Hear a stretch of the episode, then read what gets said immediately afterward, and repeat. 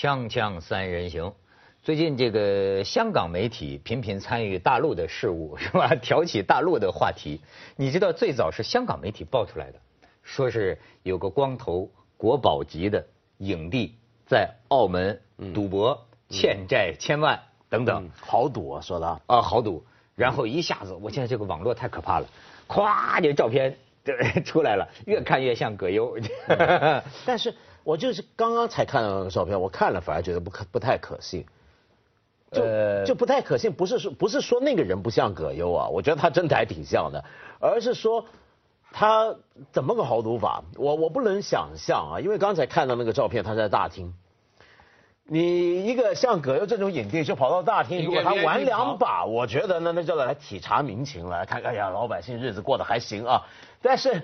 你说他就在那个大厅赌桌上赌几千万，哎，不要说是影帝，什么人都不可能。如果那是葛优，恰恰说明葛大爷是一个不好赌的人。对啊，那完全是个看热闹游客的感觉。就是啊，谁到澳门也得到那个大厅里转一圈观光嘛，对吧？就是啊，你如果说真要来豪赌的，还而且是 VIP 来豪赌，还给你站在大厅，那不在那 给你能拍得着着吗？但是由此我问你们一个问题，就是说啊。在一个比如说赌博合法的地方，嗯，我去，比如说某某某件事儿啊，在我所在的国家是非法的，但是如果我旅游去到了一个地方，在那个地方干这个事儿是合法的，那么我在合法的那个地方干了这个事儿，嗯，合法的，合法的，合法的，合法的，对吧？无无可非议的，呃，就像你要是到阿姆斯特丹红灯区去一下，你也是合法的。没关系，回国之后你受当地法律规管。不不不，你作为一个演员也没事。但是现在大家主要考虑的、担心的都是广告形象，因为现在演员的主要收入是打广告。这就是你当大公司，比方中国平安这种大公司，他们在选择一个形象代言人的时候，他会有各方面综合的考虑，对不对？合法，但是不道德。对，这不不一定不道德，但是。和你一贯塑造的这个形象有点出入，就好像我们以前讲过，比如某某某人，他的小孩生在国外，这完全合法，完全很好，个人选择。但是，要是你平常是以某一个声音、某一个姿态，大家是这么相信你的，那么你这个行为，很多人会觉得，哦，原来是这样。那么，你知道这些大公司他们在挑选这个这个形象代言人的时候，他有很多这方面的考虑。我觉得演员他们主要也是考虑这一条，可是没有人觉得这个是不合法，这是没有问题。可是问题是，我觉得葛优没问题啊，嗯，就从来我也不觉得葛优赌博没问题，对啊，我你想他的形象，假如说，比如说今天是一个演毛主席特别有名的造型演特型演员，却欠了几千万，那我们就觉得这很糟糕。但是葛优你觉得还行，而且我觉得这边还有一个问题啊，就是说。他主要现在传的不是他赌几千万，而是输了几千万欠债。假如我们想象啊，传出来的消息不是葛大爷欠债几千万，是他赢了几千万，嘿嘿 那不一样。全全全国人民祝福他。对对对，呀，葛大爷不愧是葛大爷，你说是不是？对对对对，这这这个这个，我觉得中国的这个这个这个这个舆论环境啊。还是挺挺凶险的，就是有的时候你不知道你哪条阴沟里就翻了船，所以你看，其实葛优是很智慧的人。嗯，这个这个事儿一出来，我就我所看到的，实际上这都不知道是不是真的啊。人家葛优是不是先后回应有，就是说我不回应，我要回应，恰恰就就上了他的套，我了，就上就上了套了。然后或者说是。呃，是不是还说过这个看看不还不行啊？等等，但是呢，我觉得葛优啊有一个回应挺有意思，他就说呀，这个戏子啊，为人民服务，就是给大家取乐的。各位这个这个大哥大姐们愿意拿我取个乐，这是瞧得起咱，对吧？这为人民服务，哎，这实际上这个 呃葛优这个人为人呐相当的低调，他跟好多非常霸气的这个影帝啊还真是不一样。我觉得，呃，他说自己是戏子啊，呃，有几分玩笑，但是也有几分认真。嗯，就是也没准儿，他真的是把自己看成一个戏子。因为这个呢，实际上我更加钦佩他。因为你知道吗？最近以来，我一直在思考这个问题，就是关于啊，现在这个社会啊，对这个演艺人员，赋予他一个什么社会地位的问题。人民艺术家。对，呃，不光是人民艺术家，你注意到没有？呃，其实要是一个外星球来的人，或者说哈，一个不是说一个另一种文化下来的人，他看到某种状况，其实像我呀，我都有时候会觉得有种荒诞感，都很奇怪。为什么呢？我一看，过去比如说说学雷锋啊，那么雷锋出现在做好事的场合，我还认为好像挺合适的。现在真有点后现代，你说为什？他是一个演艺明星，但是他出现在一切做好事的场合。你发现没有？我们今天是个代言人的时代，好吗？那么你说，哎，我们这个支援边疆，我们要找个明星来代言；我们要这个抗艾滋病，哎，要不要对要生活要健康，我们要找一个明星来代言；我们要呃支援这个这个贫苦的人们做好事，我们要找一个明星来代言。明星代言了我们的一切，可是明星他本来就是个演戏的。说实在的啊，当然有一些明星自己呢立身很洁身自好，哎，或者说确实道德上他也有这个爱好，能做我们的榜样，这个咱们应该呃向人家学习，对吧？可是呢，就很多情况来说，我倒觉得很有意思的是什么呢？过去解放前，你记得吗？那个时候还批评，像侯宝林他们经常说，我们艺人是下九流，这这所谓这个什么叫下九流呢？跟婊子都是一个社会阶层的。婊子无情，什么戏子无义？婊子和戏子，可是我又觉得啊，他那个时候又有一个什么状况呢？就是，其实艺人在那个时候活得更自在。嗯，今天你把很多艺人呐，你不给他赋予了一个期望，就是他应该是一个完人，他道德上应该可以做我们的榜样，他应该把我们的青少年都带着向好的方向去。实际上呢，让他也不自在。但这不自在是自找的。那是因为你要拿额外的好处，你要做那些大广告啊，你要做公众形象啊。如果你只坚持自己的演艺的本行的话，你不参与这些代言的项目的话，人家不会对你提这些要求。就像刘翔代言了那么多的品牌，所以大家对他最后的要求真的超过了一个这个运动员的身份啊。人家觉得他在紧要关头，你不管怎么着，你是国宝，你你你听到这句话，国宝级。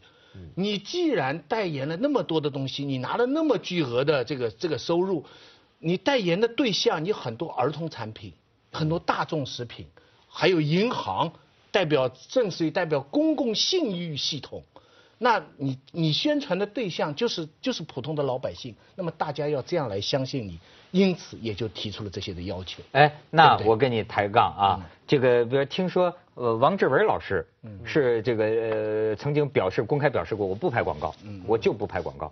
那么按你说的意思，大家不应该挑王志文老师的眼，你不应该用这种标准去要求人家王志文老师怎么样立身端正或者怎么怎么样，对吗？因为他没他没拍广告啊，他 他就是演戏啊。所以不是我的意思是说呀，这王志文有什么呢？一个，这不只是一个代不代言的问题，是整个环境转变底下，艺人作为一种所谓的公共名人啊，对，这种角色是以前不曾存在过的。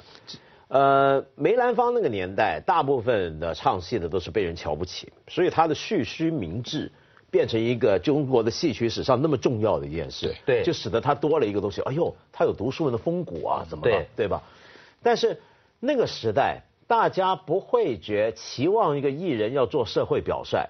但今天呢，就算你不代言任何东西，你说我就是装惯光赚这个片酬，对，人家仍然觉得你会有某种公众表率的。你应该在公众表率，你应该这个这个现这这个在行为上要检点，符合就是文化工业大众传媒造成的这么一个效果。public figure 一个公众人物。你知道，你比如说，你说过去哈，像梅兰芳。你要注意，他是一个艺术，他是一个特例，他是一个戏子啊，做出了士的要求。过过去中国古代士大夫这种气节或者这种不是要求于戏子的，但是梅兰芳之所以是个特例，就是因为他以一个戏子啊，他做出了类似于是的行为。我父亲啊最喜欢这个马连良跟梅兰芳，他那个他也可以接受马连良到满洲。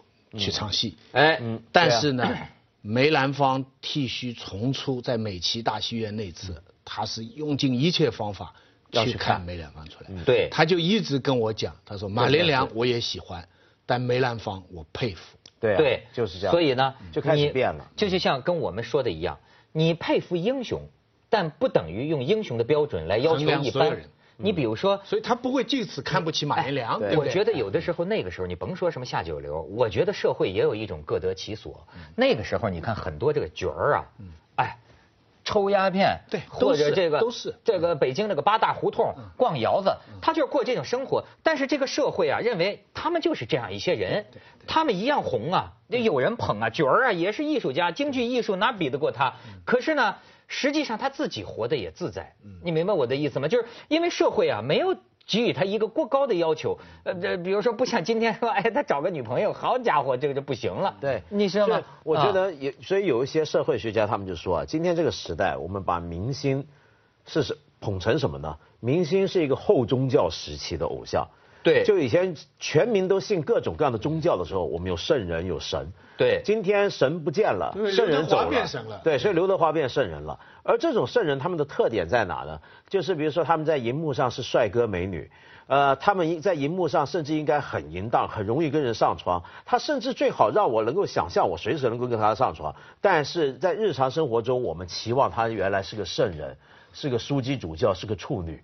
哎，是个处女玛丽啊！可以暗暗的想象跟他争，但是他实际上要做这个事情，我们又是不允许。没错，对你比如说，我就说啊，当然这个社会条件不同，你你这个时候你看很多都是艺坛的那些记载啊，那个那个时候叫谭鑫培吧，那个著名的唱老生的，他总是这样，就说抽足了鸦片以后起来跟人这个吊嗓子，吊嗓子，好家伙，这个喝茶吊嗓子，然后你看那个时候对他生活的记载啊，他们这些人其实。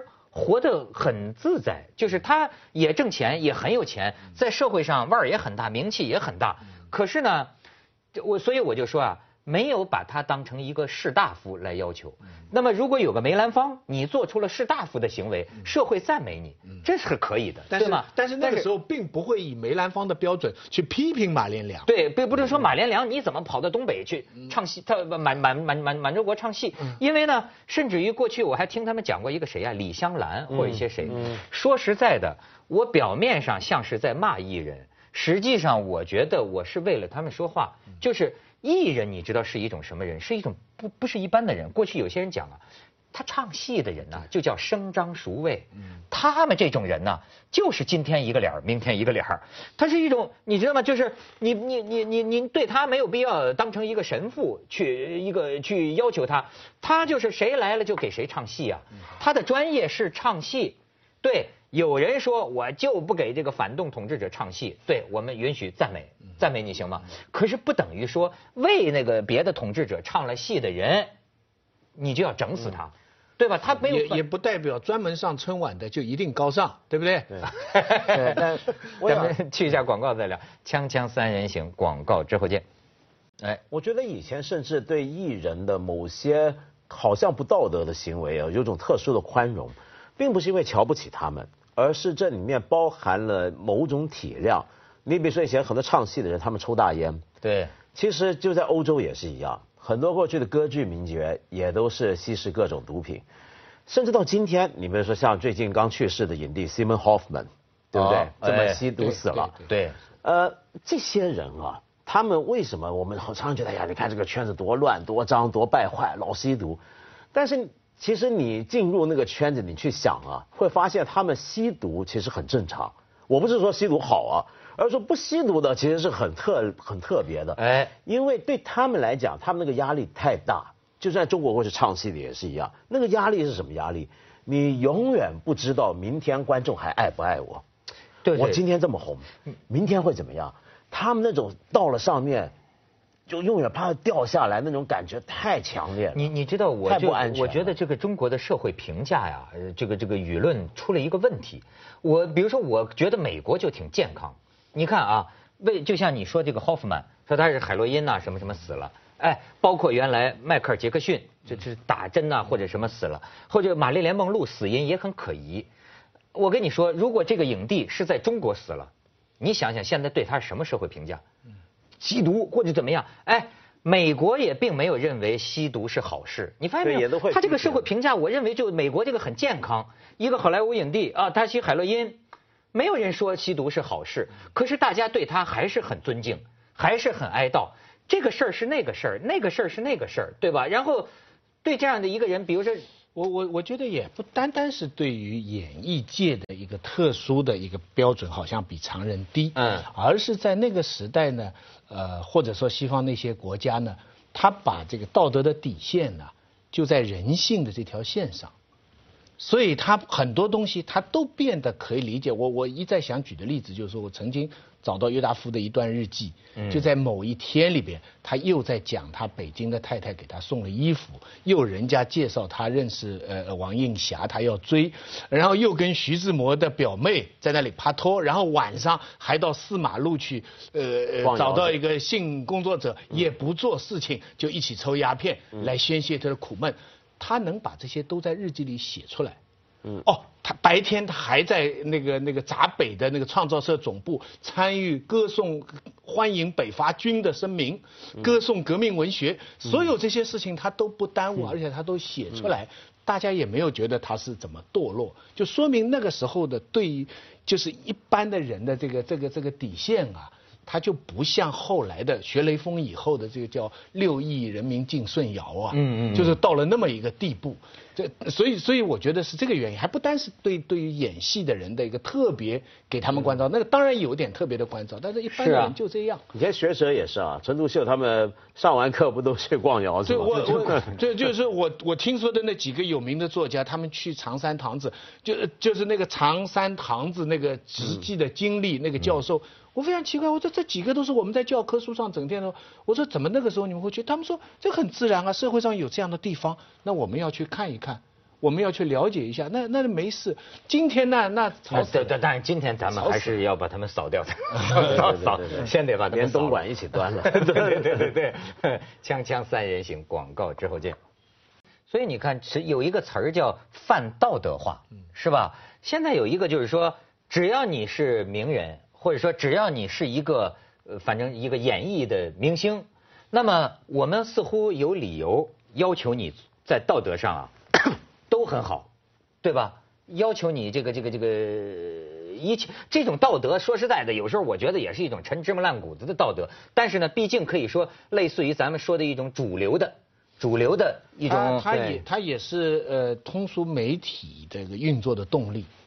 因为你想这些事情拿出来，也是一些通俗媒体拿出来，因为它是针对大众那种一种情绪的呃宣泄，嗯嗯呃拿拿出来操。但是这个事情回到这个你们开始讲的这个事情来说，我想另外一个焦点是不是赌的问题，是欠债的问题，就是被追债的问题。